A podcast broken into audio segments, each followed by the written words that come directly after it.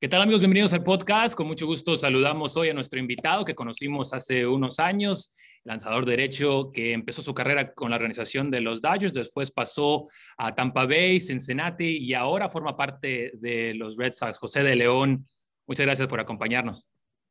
Gracias Jesús, gracias por tenerme. Sí, desde, desde el 2016 con los Dodgers que no te veía y me da mucho gusto eh, por poder este, conectar contigo nuevamente. Así que eh, de verdad que es un honor estar aquí. qué placer, la verdad, sí. Eh, recuerdo tu debut, recuerdo cuando llegaron, cuando te hicieron esa broma de, de vestirlos de porristas, todo lo que se vivió ahí dentro de esa organización y, vaya, ¿no? Que, que fue un momento muy especial, un equipo increíble, ¿no? En esos años, 2016, que tuvo mucho éxito y ni se diga ya los años después. Así mismo, así mismo. Sí, eso, entiendo que ese fue el último año que, que permitieron vestir a los novatos de, como, como mujeres.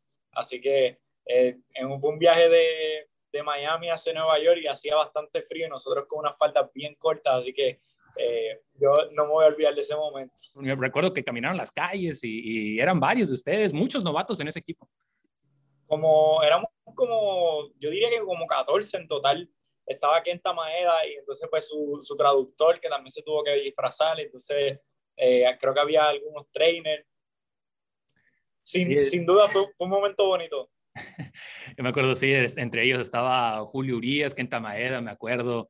Eh, lo bueno es que yo me escapé porque yo también era novato en el 2016, pero no, no me tocó, así que, no hubo disfraz para mí. Pero José, ahora empieza algo nuevo para ti. Estás ahora dentro de la organización de los Red Sox. Cuéntame eh, cómo fue eso, cómo se fue a dar eso.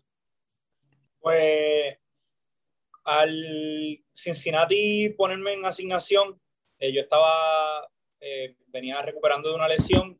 Cincinnati me pone en asignación en el, eh, creo que fue el 20, ya terminó ese julio, eh, lamentablemente pues porque estaba lastimado, ningún equipo me, me, reclamó y pues quedé agente libre. Así que una vez quedo agente libre ya empiezan varios equipos a, a llamar a mi agencia, a Scott Boras y empiezan a preguntar por mí.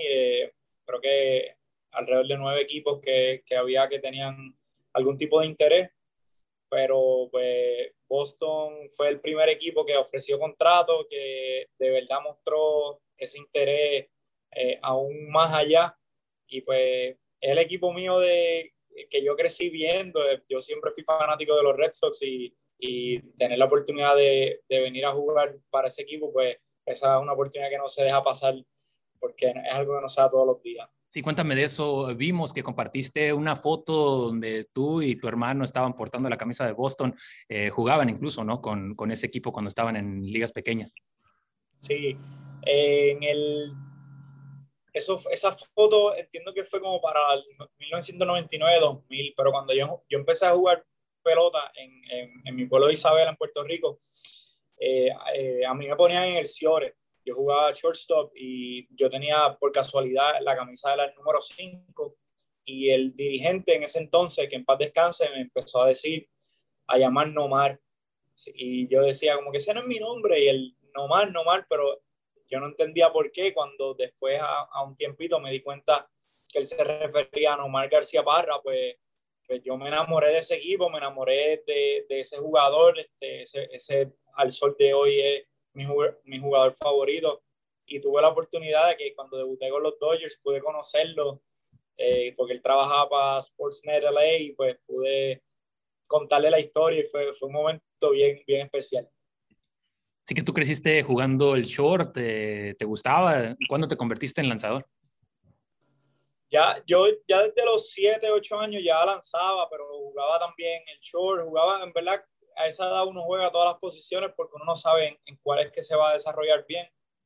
Eh, pero ya eh, cuando tenía 13, 14 años, eh, mi papá, cuando, exacto, a los 11, de los 11 a los 12 años, yo siempre fui a la, al el equipo nacional de Puerto Rico de esa edad como lanzador.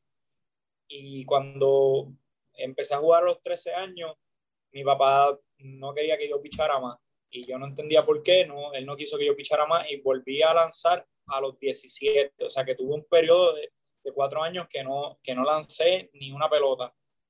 Y cuando regresé a los 17, pues mi brazo estaba mucho más desarrollado, eh, estaba más descansado y pues ahí mi carrera como, eh, como, como pitcher pues era, mucho, era muy superior a la de bateador y pues ya en esa edad los pitchers empiezan a tirar un poquito más duro y yo no bateaba mucho, así que eh, me decidí por, por, por, lanzar porque en realidad tenía mucho más talento como lanzado.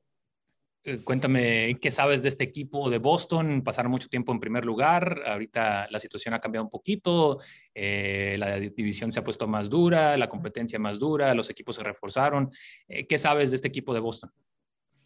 Pues te voy a ser bien sincero, no sé, no sé mucho porque pues, obviamente estaba en otra división y uno le presta más atención a, otras divisiones, pero siempre, no importa lo que pase, siempre la división de, de, la americana del este va a ser la división para mí la más entretenida, la más dura, eh, la división más competitiva, diría yo, con mejor calidad, con los peloteros, las rivalidades las más fuertes. Eh, y obviamente, pues sí, los, los, Yankees, Toronto se reforzaron bien, eh, pero Boston, Boston está haciendo algo muy especial y, y, y, obviamente tener la oportunidad de en algún futuro formar parte de ese, de ese proceso sería, sería bien bonito. Aparte de que, bueno, hay un receptor puertorriqueño, hay un utility ahí también puertorriqueño que conoces muy bien, manager puertorriqueño, te vas a sentir como en casa, ¿no? Ya que subas, ¿no?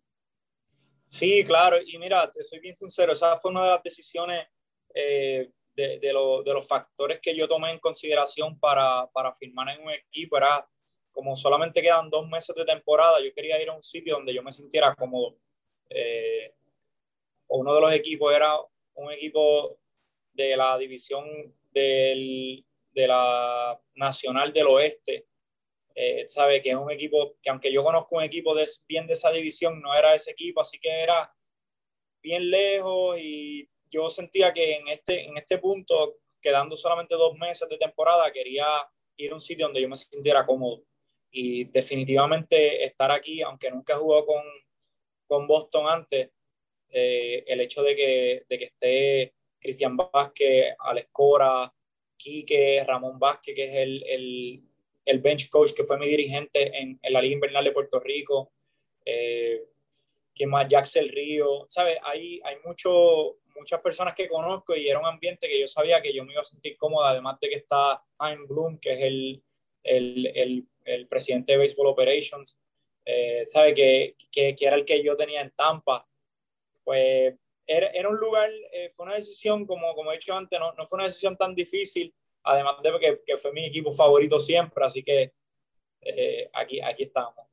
Y también una afición, ¿no? Mucho puertorriqueño aquí en esta ciudad. te imaginas ese estadio lleno, Fenway Park, eh, saliendo, sintiendo esa, ese cariño de la gente puertorriqueña y todo el resto de la gente que, que ama tanto a los Red Sox, ¿no? Sí, no, definitivamente. De hecho, mi, mi padrino vivió por más de 30 años en, en, Boston. So, esa es otra de las razones por la que me gustaba tanto ese equipo y sé que eh, la afición puertorriqueña en, en Boston es, es, bien grande y la afición de Boston en Puerto Rico es bien grande también. Así que eh, me siento bien contento, bien cómodo, bien entusiasmado. Estoy loco por ya eh, empezar, a, empezar a pichar en, pues obviamente en, en Worcester, en AAA, para eventualmente ganarme la posición. Mencionaste algo interesante, ¿no? Que eh, Ramón Vázquez estuvo como dirigente tuyo allá en Puerto Rico. Háblame de esa experiencia, cómo te ayudó a tu desarrollo el lanzar en la liga invernal. A mí siempre me ha encantado siempre me han encantado los Dodgers cuando yo, cuando yo estaba eh, con ellos, ellos no me dejaban porque pues eran, era prospecto, estaba empezando y nunca me dieron, solamente tuve un año de, de oportunidad para pichar en Puerto Rico me encantó esa, esa oportunidad. Después de cinco años sin pichar, este año que pasó se me dio la oportunidad y fui para allá sin pensarlo. Eh, estaba Ramón Vázquez, obviamente Alex Cora está muy de cerca con ese equipo. Eh, también hay un, un, eh, un, scout, un pro scout que se llama JT Watkins, que está con la organización de Boston y él era scout de nosotros en de Advanced Scouting en, en, la, en la liga Roberto Clemente. Eh, fue, fue, una experiencia bien buena, obviamente pues no se pudo fichar con y jugar con, con fanáticos en la grada para que mi familia, mis amistades pudieran verme. Pero el hecho de nada más estar en Puerto Rico y sé que estoy pichando en mi país y, y ¿sabe? Es, también de mucho crecimiento como, como persona y crecimiento como, como profesional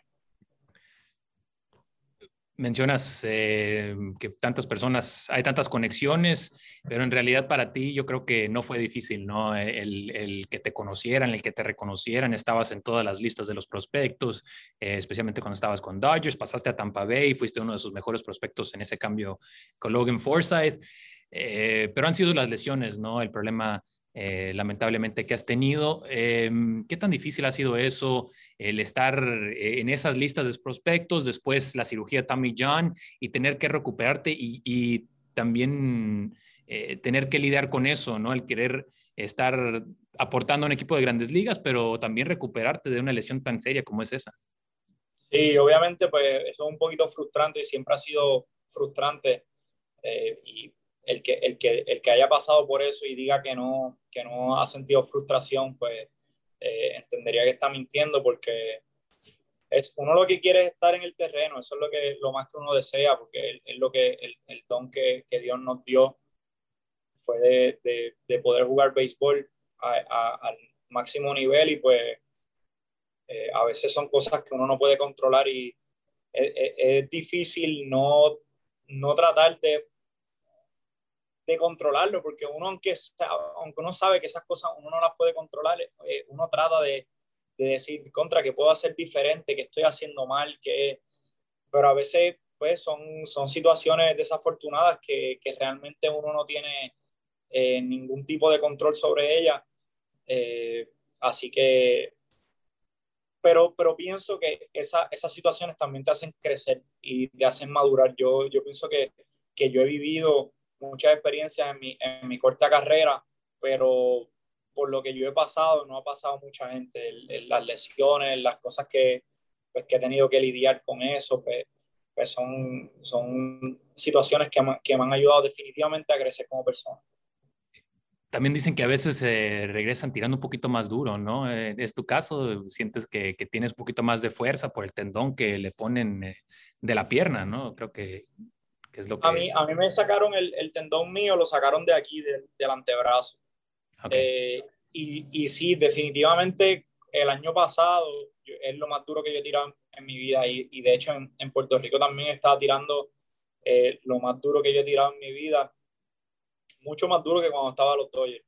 Y pues eh, ahora mismo pues obviamente sufrí otra lesión recientemente con Cincinnati que ha estado que he estado batallando con eso un poquito en el hombro, pero no es, no es una, gracias a Dios no es una, no es una lesión tan seria como lo es la tomillón.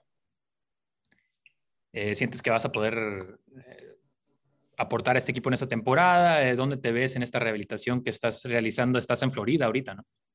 Sí, ahora, ahora mismo estoy en, en Fort Myers. yo, yo, entiendo que sí, yo entiendo que sí. Obviamente ahora mismo yo firmo un contrato de liga menor que no, no es garantizado de que pues, estoy en el roster de 40, no es garantizado que yo vaya a subir a grandes ligas, pero yo entiendo que sí, que, que, que si yo estoy saludable, yo puedo hacer el trabajo, yo, yo todavía tengo eh, las herramientas para ayudar a un equipo. Eh, pero es, es, algo que, como, como he dicho, Jesús, no me gusta adelantarme al tiempo, obviamente me gusta cogerlo día, día tras día, día tras día eh, porque si a veces uno se, se adelanta demasiado, lo, lo, las cosas no salen como uno quiere, pues uno puede tender a frustrarse más. Así que es mejor eh, pensar en, en, en, hoy, pensar en mañana, qué voy a hacer mañana, hacer eso que te estás proponiendo y, y entonces mañana piensas en qué vas a hacer el próximo día. Claro que sí. Este, hablando de las Olimpiadas, José, tú estabas poniéndole mucha atención. Eh, háblame de ¿Qué pensaste cuando viste a Yasmín Camacho conseguir esa medalla de oro representando a tu país? Esta pregunta no me la esperaba y me emociona. eh, pues mira, eh, cuando, cuando un atleta puede, puede unir a un país de la forma que ella lo hizo, eh, para mí eso es, mira, eh, para mí eso es bien, bien especial. Y eh, yo me siento identificado con ella porque en mi caso, en el 2017, nosotros pudimos, básicamente, no ganamos la medalla de oro del Clásico Mundial, pero, pero hicimos, hicimos que Puerto Rico se uniera.